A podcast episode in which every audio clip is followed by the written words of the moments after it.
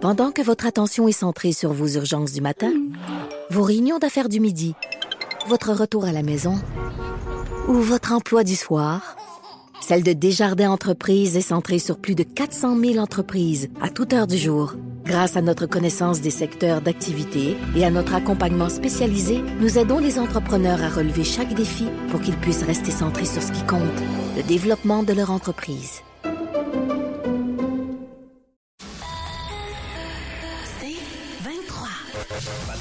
En accéléré. Les meilleurs moments du Québec maintenant en moins de 60 minutes. L'ancienne députée de Québec solidaire, Émilise Lessard-Terrien, est la nouvelle co-porte-parole de Québec solidaire. Le gagnant en fin de semaine par trois voix. Euh, elle va former avec Gabriel Nadeau-Dubois un duo ruralité-urbanité pour défendre les positions du Parti de gauche. Elle est au bout du fil. Madame Lessard-Terrien, bonjour. Bonjour Patrick Lagacé. Donc, votre premier objectif, c'est quoi? Je pense que mon premier objectif, c'est un peu la raison pour laquelle j'ai été élue. Donc, euh, Québec solidaire arrive à, incarner davantage les enjeux reliés à la ruralité, euh, aux régions du Québec pour devenir ce grand parti pour tout le Québec. On sait, on est bien implanté dans les grands centres. Maintenant, notre défi, c'est d'aller plonger nos racines dans la ruralité, dans les banlieues, dans les régions. Et c'est ce à quoi j'ai le goût de m'atteler pour euh, les trois prochaines années en vue de 2026. OK. Vous êtes l'ex-député de Rouen-Noranda-Témiscamingue. Dans votre discours, euh, après avoir été choisi par les membres en fin de semaine, là, vous avez beaucoup parlé de ruralité, vous avez répété ce mot-là. Qu'est-ce qui n'a pas fonctionné entre Québec solidaire et la ruralité à la dernière élection, d'après vous? Je pense qu'il y, a différentes choses. Je pense que les gens ont eu de plus de difficultés à se reconnaître dans le grand de Québec solidaire. Je pense qu'il y a des propositions euh, qui ont pu échauder aussi les gens davantage dans les régions plus éloignées ou dans la ruralité. Euh, on a déjà tout fait ça dans nos bilans. Donc là, de pouvoir être là, euh, regarder vers l'avenir, de faire partie de la stratégie, euh, de réfléchir en amont nos propositions, de pouvoir vraiment couvrir nos angles morts, de mettre des propositions qui vont susciter aussi euh, l'enthousiasme Hmm. dans les régions, mais pas juste, là, euh, ailleurs aussi au Québec. Euh, ben je pense que c'est ça qu'il faut faire euh, à partir de maintenant. OK. Vous-même, vous avez perdu par 4000 voix en 2022. Vous l'avez dit, euh, ça a été probablement la plus grande claque de votre vie. Qu'est-ce que vous avez appris de cette défaite-là qui va vous servir pour les années à venir jusqu'à l'élection de 2026? Mais je pense que ces défaites-là m'a surtout fait prendre un pas de recul par rapport euh, à la politique en général, par rapport euh, aux aspirations des gens sur le terrain, prendre conscience aussi à quel point quand on est à Québec, des fois on tombe dans le- l'espèce de bulle parlementaire. Et là, moi, je vois vraiment une grande, euh, quelque chose de très positif à être une députée, euh, pas une députée, pardon, mais une co-porte-parole extra-parlementaire pour justement avoir un pied en dehors de la bulle et pouvoir vraiment ramener l'espèce de d'air frais du pays, là, le plancher des vaches, euh, au sein de toutes nos stratégies, de nos propositions pour s'assurer qu'on ne devienne pas, qu'on ne- qu'on reste bien incarné en fait euh, dans les aspirations puis les espoirs des gens au Québec. Donc je pense que c'est c'est ça mon plus grand apprentissage dans la dernière année. OK. En 2026, qu'est-ce que vous ferez pas chez Québec solidaire que vous avez fait en 2022 dans la campagne? Qu'est-ce qui vous a nuit que vous ne devez pas répéter dans trois ans? Ah ben là, ça, c'est une bonne question. Moi, je pense qu'en 2026, on va vouloir avoir un discours qui va être euh, constructif, qui va être positif, qui va rallier les gens, qui va inspirer, qui va venir chercher la, la fibre émotive, qui va parler au trip des gens. Euh, je pense que c'est ça qu'on va vouloir incarner comme campagne, avoir une campagne qui va être créative. On va aller là où on nous attend pas. Moi, c'est ce que j'ai goût d'amener à Québec solidaire dans les trois prochaines années.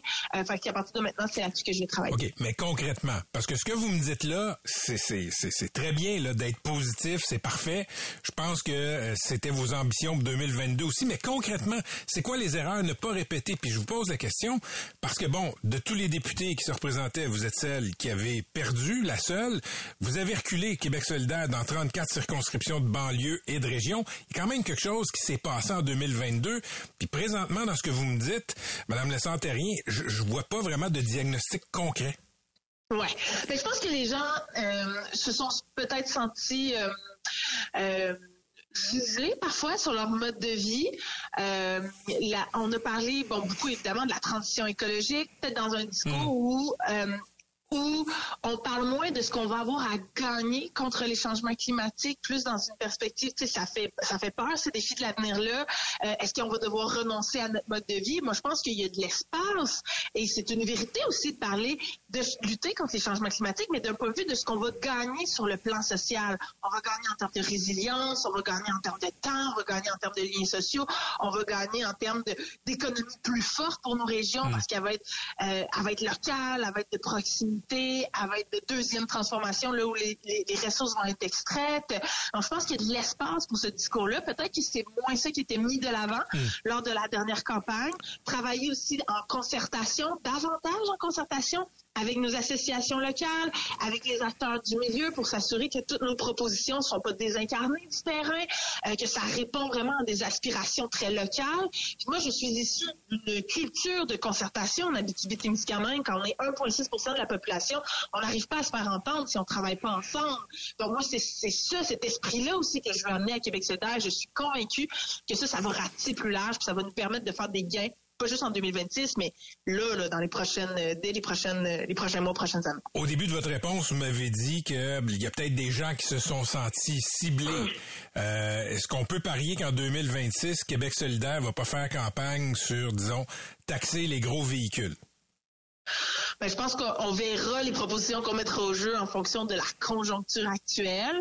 Euh, Est-ce que je peux vous promettre que ça, ça, re, ça se retrouvera pas? Je peux vous dire qu'en fin de semaine, euh, il y a une proposition qui est revenue sur le plancher. On a adopté une, une proposition euh, pour détaxer les produits de réparation, euh, les produits usagés. Il y a eu un, amendement qui a été amené sur le plancher pour exclure les véhicules de ça. Cet amendement-là a été battu. Je pense que ça, c'est la preuve que les gens à Québec ont cheminé et qu'effectivement, on ne veut pas s'en prendre à l'utilisation euh, de l'auto solo, euh, rendre ça très personnalisé comme débat. Faut faut miser sur les alternatives, sur les incitatifs, faut développer le transport collectif, faut en parler positivement. Euh, puis tu sais, transport collectif, encore là, pas juste dans une perspective de réduire les émissions de gaz à effet de serre, mais aussi dans une perspective de briser l'isolement, de donner, de, de s'assurer que nos aînés, le vieillissement de la population, là, tu sais, il y a des aînés qui aiment pas ça prendre leur voiture l'hiver parce que les Mm. conditions routières se détériorent. Puis là, ben, ça fait que pour obtenir des soins de santé, pour aller chercher la pinte de lait dans le village à côté, ça devient compliqué. Mais s'il pas de transport collectif pour offrir une alternative, ben, ces gens-là sont comme condamnés à rester euh, à la maison parce qu'ils ont peur de prendre la route. Donc, d'offrir ces alternatives-là dans une perspective de briser l'isolement, de favoriser aussi l'intégration des nouveaux arrivants qui en ont pas de permis conduire des fois ou que, encore là, la conduite hivernale, ça les embête. Euh, je pense qu'il faut en parler positivement de cette façon-là aussi. Puis ça, on peut le faire pour le transport, on peut le faire pour l'alimentation, on peut le faire pour nos capacités manufacturières, euh, pour notre économie. Euh, fait que moi, c'est ça que je veux amener, c'est ce nouveau souffle-là que j'ai envie d'amener euh, à Québec solidaire. OK. En fin de semaine, les membres ont décidé que euh, pour les prochaines élections partielles, il n'y aurait pas de candidat euh, pour se présenter pour Québec solidaire. Il n'y aurait que des candidates. Et j'aimerais que vous expliquiez aux gens qui nous écoutent euh, euh, qu'est-ce que vous répondez euh, à ceux qui pensent que c'est une forme de discrimination? Ben, c'est très simple. Dans le fond, Québec solidaire, c'est un parti qui est féministe, qui croit en la parité, puis en la nécessaire représentation. Euh, la, la parité, pourquoi? Parce que la population, elle est composée à peu près à 50% d'hommes, à peu près à 50% de femmes. Donc, nous, ce qu'on souhaite, c'est que nos élus, qui portent la voix de la population, reflètent cette représentativité-là de la population. Puis en ce moment, dans notre caucus, il y a huit députés hommes, il y a seulement quatre députés femmes. Donc, nous, ce qu'on dit, c'est qu'on veut se donner toutes les chances possibles de, rétablir cet équilibre-là au sein de notre caucus. Et donc, c'est une mesure qui est temporaire, qui ne, vise que les élections partielles d'ici la réforme de d'ici 2024 où on va réformer nos statuts. Ça, c'est un détail. Mais ça va faire en sorte de vraiment s'assurer que les prochaines candidatures qui ont le potentiel d'aller chercher des nouveaux comtés, ce soit des femmes. Pour pour faire en sorte aussi de, convaincre les femmes de se lancer. Puis moi, je regarde la course qu'on vient de faire, Christine Ruba et moi, où on savait qu'à l'issue de cette course-là, ça devait être une femme. On n'avait pas le choix de se dire, ben il faut y aller parce que il y a, y a- y a pas de gars qui peut y aller à notre place. Puis des fois, on a ce pas de recul-là, nous les femmes, pour plein de raisons historiques, pour des raisons de charge mentale, pour des raisons, il y a plein de raisons qui font que les femmes se lancent moins en politique. Mais là, quand on sait que le poste est réservé par une femme, ben on n'a pas le choix de se dire on a une place à prendre, il faut y aller. Donc, cette mesure-là, c'est strictement ça qu'elle vise, c'est de ramener l'équilibre au sein de notre de notre caucus euh, à Québec C'est un, une forme de désaveu quand même des, des membres de Québec solidaire qui ont choisi des hommes dans des partiels récentes.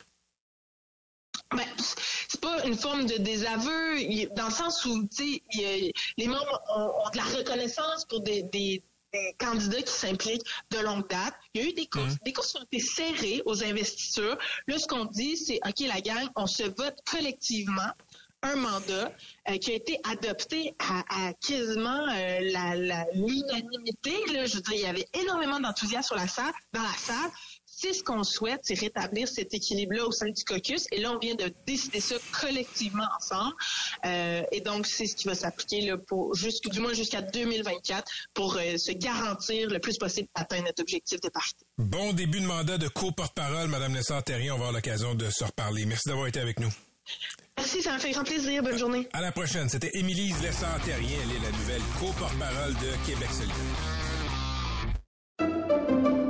Pendant que votre attention est centrée sur vos urgences du matin, vos réunions d'affaires du midi, votre retour à la maison ou votre emploi du soir, celle de Desjardins Entreprises est centrée sur plus de 400 000 entreprises à toute heure du jour. Grâce à notre connaissance des secteurs d'activité et à notre accompagnement spécialisé, nous aidons les entrepreneurs à relever chaque défi pour qu'ils puissent rester centrés sur ce qui compte, le développement de leur entreprise.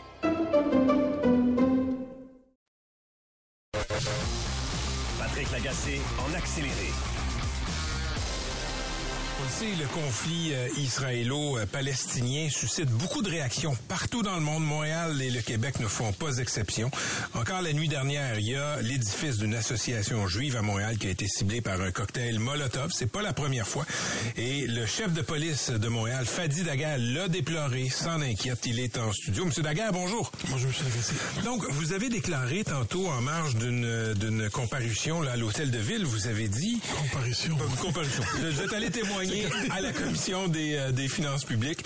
Vous avez dit, euh, je, je n'ai jamais vu un tel climat de stress dans les communautés juives et musulmanes en 25 ans. Mm-hmm. euh, Racontez-nous ce que, vous, ce que vous avez comme écho des communautés. Mais écoutez, une fois que vous allez sur le terrain, vous le constatez rapidement, l'angoisse, la grande angoisse qui sévit dans leur communauté. Je vais vous donner un exemple très simple. Certaines personnes de la communauté juive euh, commencent à enlever le samosa qui est sur la, la porte qui hmm. identifie la maison juive. Ils commencent à l'enlever parce qu'ils veulent pas être identifiés. D'autres personnes, euh, le kirpa au niveau de la communauté juive, mettent un chapeau par-dessus pour pas que ça paraisse comme un chapeau de baseball. La communauté musulmane font la même chose. Une femme voilée met un capuchon par-dessus pour ne pas être identifiée. Donc quand les gens commencent à changer leur comportement au quotidien, ne pas envoyer leurs enfants à l'école, éviter d'aller aux lieux de culte parce qu'ils ont peur, parce qu'ils sont angoissés, c'est quand même important de vraiment le souligner, de dire non, pas question. Moi, je suis allé dans les médias d'un comité juif et musulman, je leur ai dit, gardez vos, vos habitudes. faut surtout pas tomber dans le piège de la peur et de l'angoisse. faut pas laisser la terreur gagner. Donc c'est ça qui m'a beaucoup préoccupé. Puis euh, les mêmes personnes avec qui je parle depuis 15-20 ans, maintenant on aborde des sujets de manière très... Euh, de manière très délicate, parce que n'importe quel mot qui peut être dit dans les rencontres peut être assujetti à des commentaires, à des associations. Donc je fais extrêmement attention. J'ai jamais senti aussi fébrile, aussi stressé, aussi angoissé que présentement. Il y a, euh, on constate dans les statistiques, la communauté juive est plus ciblée que la communauté musulmane. Et, et le but là, de, de, cette introduction-là, c'est pas de tomber dans une concurrence là, de l'horreur. Mais racontez-nous ce que les policiers reçoivent comme plainte Comment est-ce que ces citoyens-là, des deux côtés, sont harcelés, sont victimes ces jours-ci? Mais c'est sûr, c'est surtout autour des écoles et autour des lieux de culte que les citoyens interpellent nos policiers sur euh, ce qu'ils voient autour, le, quotidien des gens qui euh, circulent. donc la paranoïa s'installe aussi parce que parfois ça peut être fondé, mais souvent ça ne l'est pas. Mmh. Et souvent même, ce sont leur propre communauté qui ont décidé de circuler autour pour s'assurer que tout se passe bien, mais finalement, les gens de la communauté pensent qu'ils sont des suspects, mais ils sont des gens de leur propre communauté. Donc, vous voyez un peu jusqu'à où ça va? Donc, il se crée ce genre de situation-là.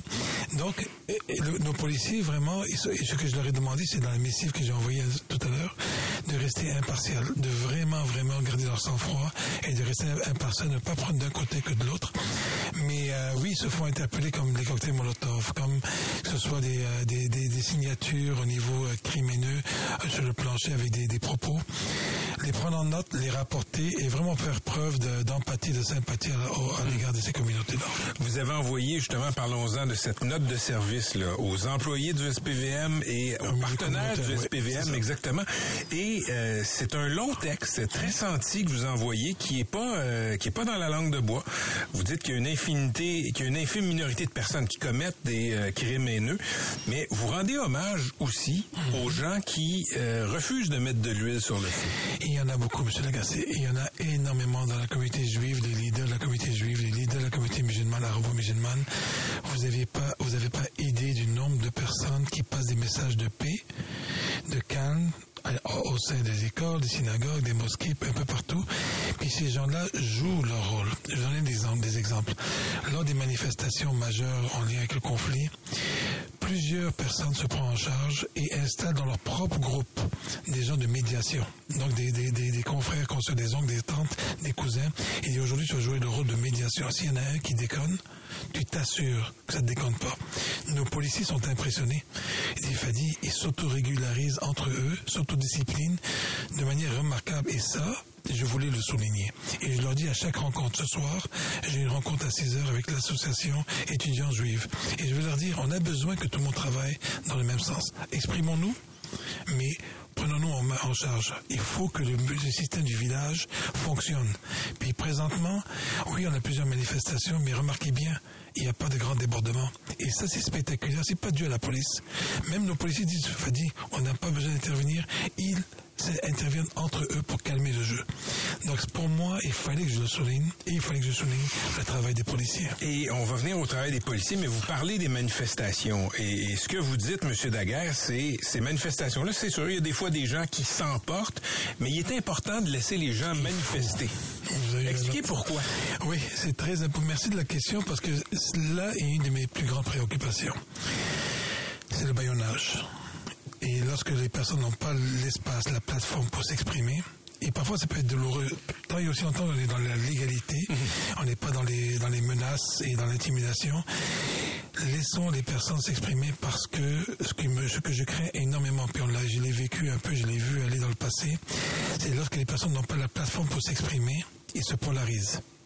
Ils s'isolent et se radicalisent vers la violence. Pas tous. S'ils ne peuvent pas dire leur colère, évidemment, à l'intérieur des balises qui Voilà. tombent pas dans le discours Voilà. haineux, dans la rue, ben peut-être qu'ils vont faire des Ils vont, gestes. ils vont trouver un autre privé. moyen. Et puis moi, ce qui me fait peur, c'est pas aujourd'hui. Peut-être aujourd'hui, mais c'est peut-être dans deux semaines, dans deux mois, dans deux ans. La personne qui s'est marginalisée, s'est radicalisée, et ça, pu, av- ça puisse avoir, ça puisse amener vers la violence. Ça, ça me préoccupe parce qu'elle n'a pas eu l'occasion, l'espace de pouvoir dire des choses. Pas n'importe quoi. Je le répète encore une fois. Mais ça, c'est pour ça que le message, l'envoie. Je dis, soyons extrêmement vigilants, collectivement, de, ne pas avoir des déclarations sensationnalistes où on mentionne euh, plus de manifestations. C'est un droit. C'est un droit avant Parce tout. qu'il y a, ça- il y a dans certaines euh, juridictions dans le monde, il y a des manifestations pro-Palestine, par exemple, qui sont interdites. Il y en a, il y en a Montréal, Au, Canada, ouais. non. Au Canada, non. Et puis, je pense que c'est important, justement pour ne pas avoir cet effet euh, boomerang qui va nous arriver dans quelques années avec une ou deux ou trois personnes. Puis le pire, c'est que souvent on focus sur une communauté juive ou une communauté arabo. Mais ça peut être quelqu'un, un Québécois de, de, de longue racine qui se décide de se radicaliser. Qui se sent interpellé, ouais. Qui se sent interpellé par ce qui se passe. Et lui décide éventuellement de poser un geste euh, désastreux. Monsieur Dakar, il y a plusieurs conflits régionaux dans le monde. Il y en a entre l'Inde, entre les, les Pakistanais, il y en a entre les Ukrainiens, les Russes, et il y a le conflit israélo-palestinien. Pourquoi est-ce que ce conflit-là, d'après vous, suscite autant de, de, de, de passion ailleurs dans le monde? Honnêtement, c'est une bonne question. Je pense que les... euh, bon, c'est drôle parce que j'ai récemment eu une, cette discussion avec quelqu'un de proche à moi, puis euh, il me dit, Fadi, as-tu une idée de combien de choses se passent ailleurs, puis on n'entend jamais parler? Je sais pas si c'est plus couvert médiatiquement, je sais pas si ça anime plus d'émotions euh, à cause que c'est historique, c'est depuis 70 ans. Je sais pas franchement le, le fond, mais c'est vrai qu'il y a des catastrophes qui se passent ailleurs en même temps qu'on se parle présentement, mais on en parle très peu. OK, votre message pour les policiers qui doivent euh, s'assurer qu'il n'y a pas de débordement, qui vont dans les manifs, etc. Vous en parlez dans votre note de service. Votre message pour les policiers, c'est quoi? Impartialité, retenue émotionnelle et une tenue intellectuelle professionnelle. On n'a pas le choix. On est, on doit avoir cette impartialité-là et on, les gens s'attendent à ça. Juste, justement, plus les émotions montent, plus le stress monte, plus nous, on doit rester extrêmement calme et encore plus bas pour montrer l'exemple. Et présentement, le fait que nos policiers aient réussi, écoutez, j'ai amené quelques chiffres avec moi, plus de 7000, 7190 policiers ont été déployés depuis, euh, sur environ 70 services d'ordre en un mois et demi. Ça a coûté 1,7 million juste en un mois et quelques semaines. 60 manifestations dénombrées, c'est énorme. Et aucune, aucun euh, des dérapages qui a eu lieu. C'est spectaculaire. Autant les partenaires ont fait toute la différence, les gens des communautés, autant les policiers ont fait preuve d'un grand professionnalisme. Et ça, dans la note, je voulais le souligner. Je vous entraîne sur un autre terrain, euh, Monsieur Daguerre. Vous étiez à l'hôtel de ville, tantôt vous parliez aux élus et vous disiez, écoutez, oui, on a beaucoup de temps supplémentaire et beaucoup de temps supplémentaire imprévu. Aussi, on a payé, je pense, 40 millions, 47 42. millions, 42 millions imprévus en temps supplémentaire. Et là, vous dites, pour certains grands événements, comme par exemple l'AF1 qui demande plus de policiers, par exemple les grands feux l'Auto-Québec, on peut penser à d'autres types de festivals, c'est peut-être pas à nous, le SPVM, de payer pour ça. Qui devrait payer pour ça? Les promoteurs. Montréal, je pense qu'elle devrait rester effective. Mais regardez un peu partout au Canada ailleurs, vous allez voir que c'est pas le service de police. Il y a d'autres modèles? Oui, oui. Et Donc, ils ça. embauchent, les, les grands événements ailleurs peuvent embaucher les policiers. Ils ont, non, pas les policiers nécessairement, mais au moins l'enveloppe. Parce que présentement, qu'est-ce que ça coûte? Disons, c'est 8 à 10 millions. Mais c'est 8 10 millions aux contribuables Mhm. et ça vient du budget des services de police. Comment ça se fait que les promoteurs n'ont pas cette tâche-là de pouvoir payer et de pouvoir sécuriser et que ce soit en dehors du, du budget des services de police Présentement, tout est grugé dans notre budget. J'ai envoyé le message ce matin parce que quand j'ai vu ailleurs ce qui se faisait au Canada, exemple Toronto, c'est peut-être pas parfait, mais il y a des, des, façons de voir, des façons de faire autrement qui nous permettraient d'améliorer notre budget. Exemple, les cliquements des policiers sur les coins de rue pour les feux de, les feux de circulation.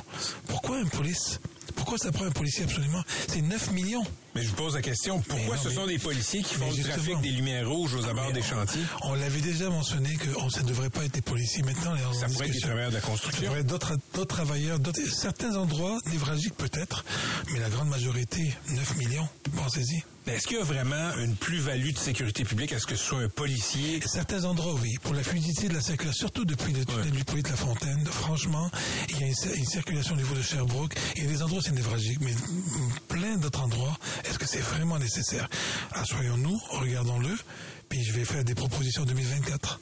Merci d'être venu nous voir en studio. Fait plaisir. Toujours un plaisir. Monsieur Fadi Daguerre, le chef de la police de Montréal. Patrick Lagacé en accéléré. On le sait, le conflit Israël-Hamas euh, est un conflit régional important, mais c'est un conflit qui est qu'on peut qualifier de mondialisé. Il y a des effets un peu partout dans le monde.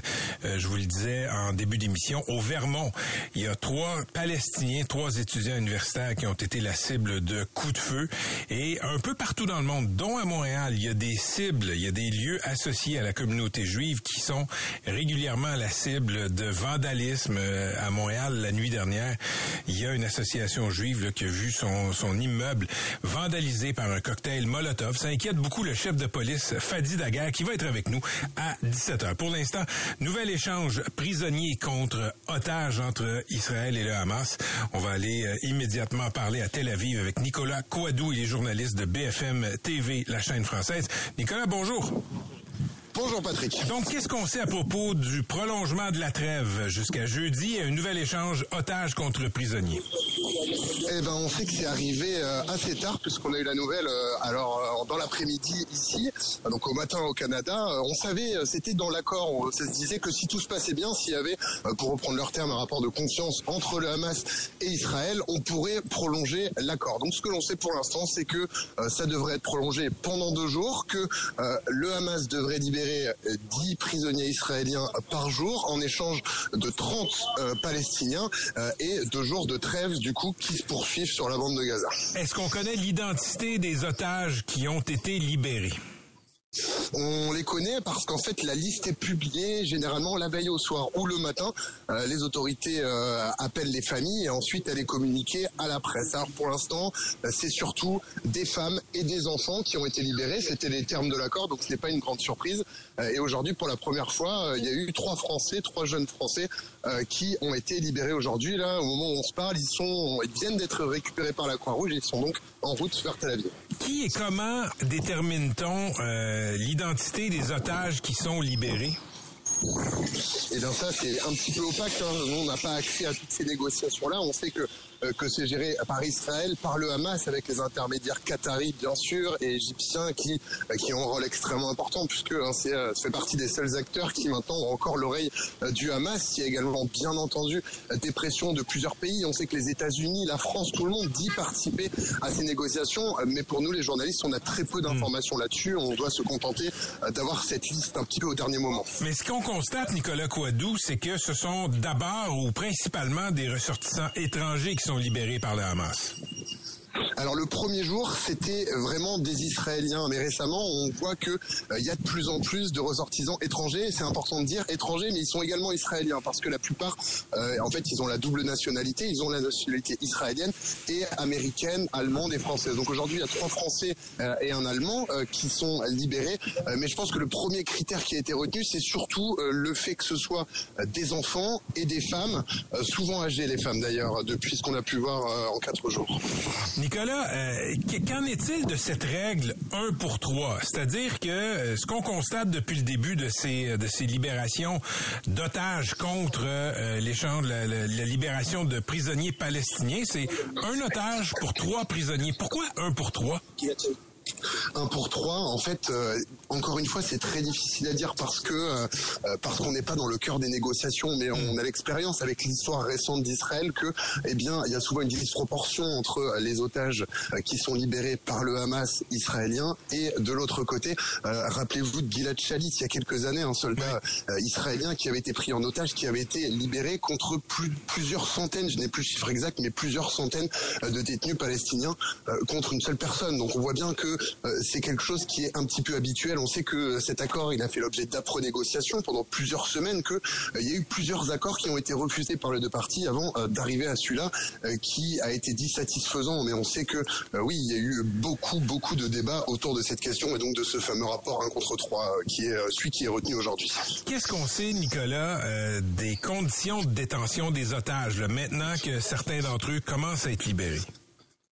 Alors pour l'instant, les informations, elles nous viennent donc des familles. hein. Vous savez, les otages, une fois qu'ils ont été libérés, euh, ils sont accueillis à l'hôpital et donc il y a leur famille qui peut leur parler. La presse n'a pas encore pu discuter avec ces otages-là, donc ce sont les familles qui nous donnent les premières informations. Ce que l'on sait déjà, c'est qu'ils parlent, c'est qu'ils racontent leurs conditions de détention, euh, donc ils ne se sont pas dans un mutisme total. Ensuite, euh, la plupart euh, étaient donc retenus dans des pièces euh, parfois sombres, dans des mauvaises conditions, puisque beaucoup euh, dormaient euh, sur des chaises en plastique, parfois deux chaises en plastique attachées entre elles. Quand ils avaient envie d'aller aux toilettes, il fallait qu'ils frappent à une porte, et des fois ils attendaient une heure, parfois deux heures. Pour ce qui est de la nourriture, ils étaient nourris, mais relativement peu. Ils mangeaient du pita, c'est le pain local ici en Israël que certains connaissent sans doute. Euh, également euh, du riz. On en sait un petit peu plus également sur le jour de leur libération, puisque euh, apparemment on ne leur aurait rien dit jusqu'au dernier moment. Ils ont donc été euh, transportés dans des camions, dans des bus, jusqu'à être remis à la Croix-Rouge. Et certains, notamment les personnes âgées, pensaient qu'ils étaient emmenés à un peloton d'exécution et ils ont compris euh, quand ils ont vu la Croix-Rouge que c'était la fin de leur calvaire. Et ce qui ressort des témoignages relayés par les familles, c'est que ces gens-là étaient complètement coupés du monde. Ils ne savaient pas ce qui, euh, ce qui se passait euh, dans le monde extérieur depuis les attaques du Hamas le 7 octobre. Non, absolument. En fait, ils ont appris euh, vraiment la réalité des attaques. Évidemment, ils ont vécu le 7 octobre, mais très rapidement, ils ont été kidnappés. Donc, ils ont compris un petit peu l'ampleur de tout ce qui s'était passé, euh, que le pays était en guerre, que euh, c'était quelque chose que dans l'histoire récente et même plus ancienne d'Israël, le pays n'avait jamais connu. donc, ils l'apprennent à ce moment-là, et c'est bien pour ça que ils sont très entourés par des psychologues, par des médecins spécialement formés à ces questions-là, afin de ne pas tout leur dire tout de suite. D'ailleurs, dans les premières heures, on nous expliquait ici que les autorités avait pour consigne de ne pas leur dire euh, tout ce qui s'était passé tout de suite, de ne pas répondre à leurs questions afin de ne pas ajouter un traumatisme trop rapide. donc voilà, c'est des éléments. Il faut rappeler que c'est des personnes âgées, ce sont aussi hmm. beaucoup des enfants, donc il faut prendre énormément de précautions avant de leur raconter euh, toutes ces choses. Oui. En terminant, Nicolas, euh, Elon Musk, le milliardaire homme d'affaires, est débarqué en Israël. Racontez aux gens qui nous écoutent les circonstances de sa visite là, un peu inattendue. Alors ça a été oui inattendu parce que ici Elon Musk avait été particulièrement critiqué par la communauté israélienne. Ça fait euh, voilà plusieurs fois qu'il avait fait euh, notamment certains tweets qui étaient jugés problématiques, voire même antisémites par certaines personnes ici euh, en Israël. Donc cette visite, on en parlait un petit peu, tout le monde le lançait un petit peu, dire mais Elon Musk n'a qu'à venir ici, il n'a qu'à venir dans les kibbutz afin de voir tous ces massacres, d'observer les traces, tout ce qu'il en reste. Donc il est venu, il est venu, il a mis son, son gilet pare-balles, on a pu voir toutes ces images là, il a été en euh, dans les différents euh, kibbutz avec l'armée. C'est toujours, on ne peut pas y aller tout seul. Donc c'est euh, c'est des voyages qui sont organisés, ce qu'on appelle des press tours ici. Hmm. et il a pu observer, donc, je crois, si je ne me trompe pas, qu'il est notamment dans le kibbutz de Be'eri, qui est un de ceux qui a été le plus touché.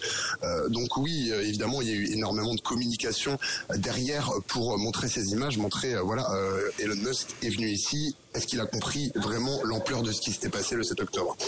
Merci beaucoup d'avoir été avec nous, Nicolas. Je souhaite une bonne soirée à Tel Aviv. Merci beaucoup, Patrick. Bonne soirée, bonne journée plutôt. merci, merci. C'était Nicolas Coadou, journaliste pour la chaîne française BFM Pendant que votre attention est centrée sur vos urgences du matin, vos réunions d'affaires du midi, votre retour à la maison ou votre emploi du soir, celle de Desjardins Entreprises est centrée sur plus de 400 000 entreprises à toute heure du jour. Grâce à notre connaissance des secteurs d'activité et à notre accompagnement spécialisé, nous aidons les entrepreneurs à relever chaque défi pour qu'ils puissent rester centrés sur ce qui compte, le développement de leur entreprise.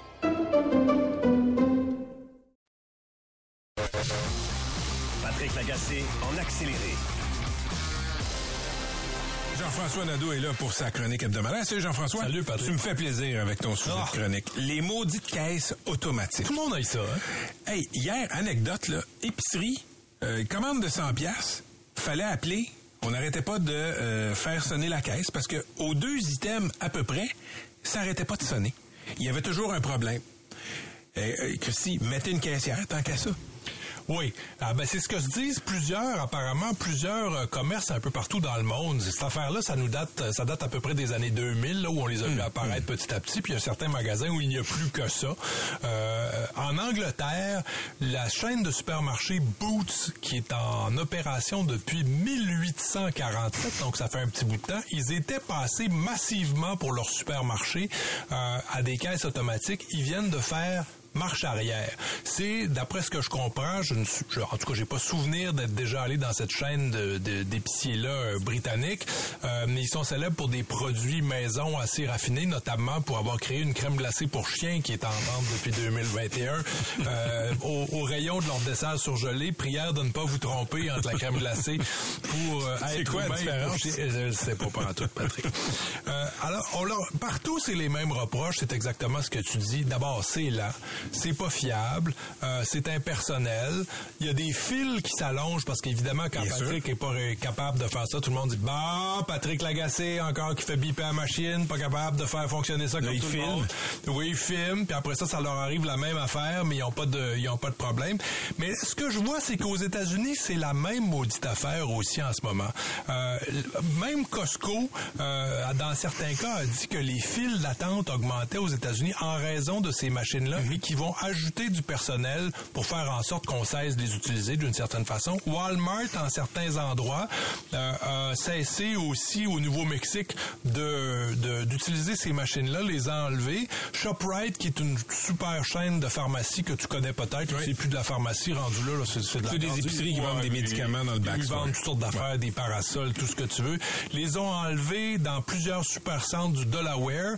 Wegmans, qui est une, une chaîne aussi, euh, euh, ont en tout cas supprimé le scanner qu'on pouvait utiliser à partir de son téléphone pour euh, se faire Hmm. sa propre facture parce que ça marchait pas. Costco, donc je l'ai dit, euh, il y en a passablement et euh, notamment pour une raison toute simple, c'est-à-dire qu'on a voulu avec ça augmenter les profits des, des, des compagnies, mais on s'est rendu compte qu'assez souvent les gens avaient trouvé le moyen de faire passer du steak pour des bananes. Euh, et qu'un peu partout aux États-Unis, en tout cas, les euh, les euh, les factures, euh, euh, le- comment on dit ça, les, les pertes se sont augmentées de 4 ce qui, alors c'est le double de la moyenne. Ah, c'est intéressant, Quand ça. on a ça, oui, parce que les compagnies pensent faire de l'argent, euh, mais finalement ils augmentent les pertes parce que eh, bon, ça fonctionne pas. Donc sur papier, ils ont vu ce qu'ils pouvaient économiser, mais euh, la réalité leur a montré que, oups, il y a des gens qui en profitaient quand il n'y a pas d'humains. Ouais.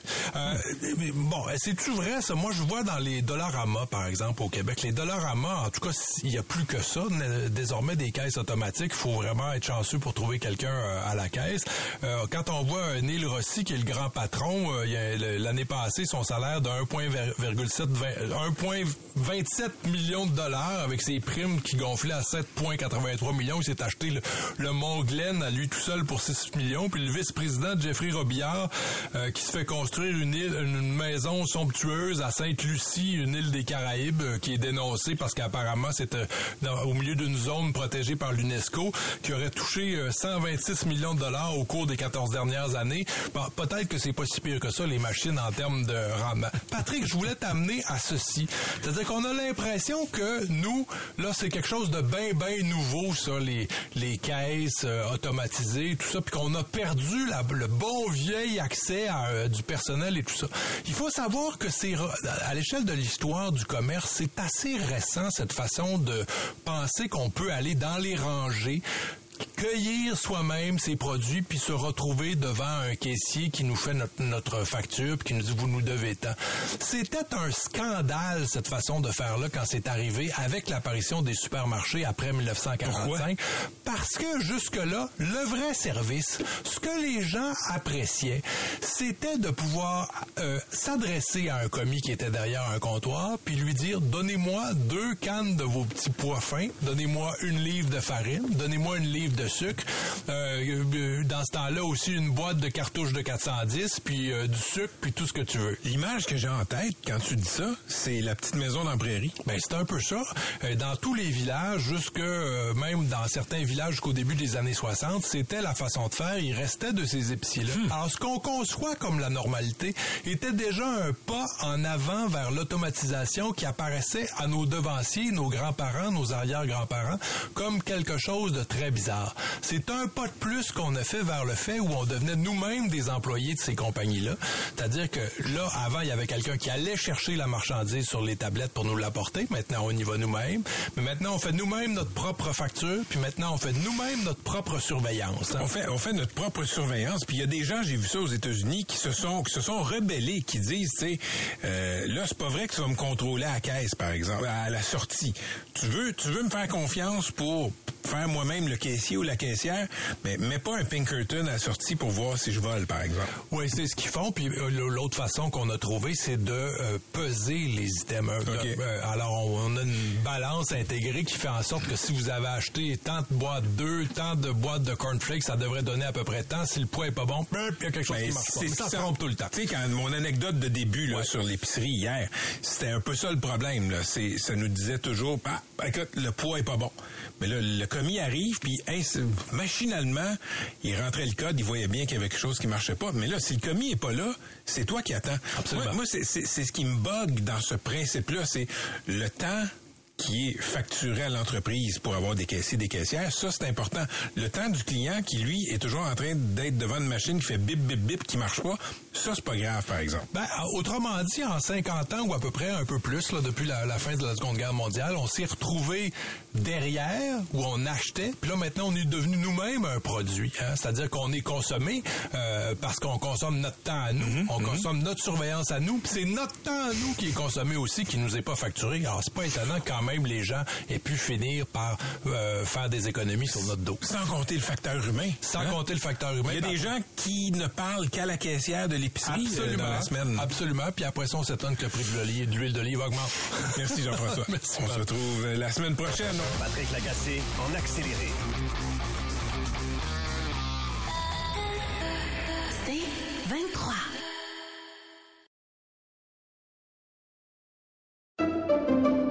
Pendant que votre attention est centrée sur vos urgences du matin, vos réunions d'affaires du midi, votre retour à la maison ou votre emploi du soir, celle de Desjardins Entreprises est centrée sur plus de 400 000 entreprises à toute heure du jour. Grâce à notre connaissance des secteurs d'activité et à notre accompagnement spécialisé, nous aidons les entrepreneurs à relever chaque défi pour qu'ils puissent rester centrés sur ce qui compte, le développement de leur entreprise.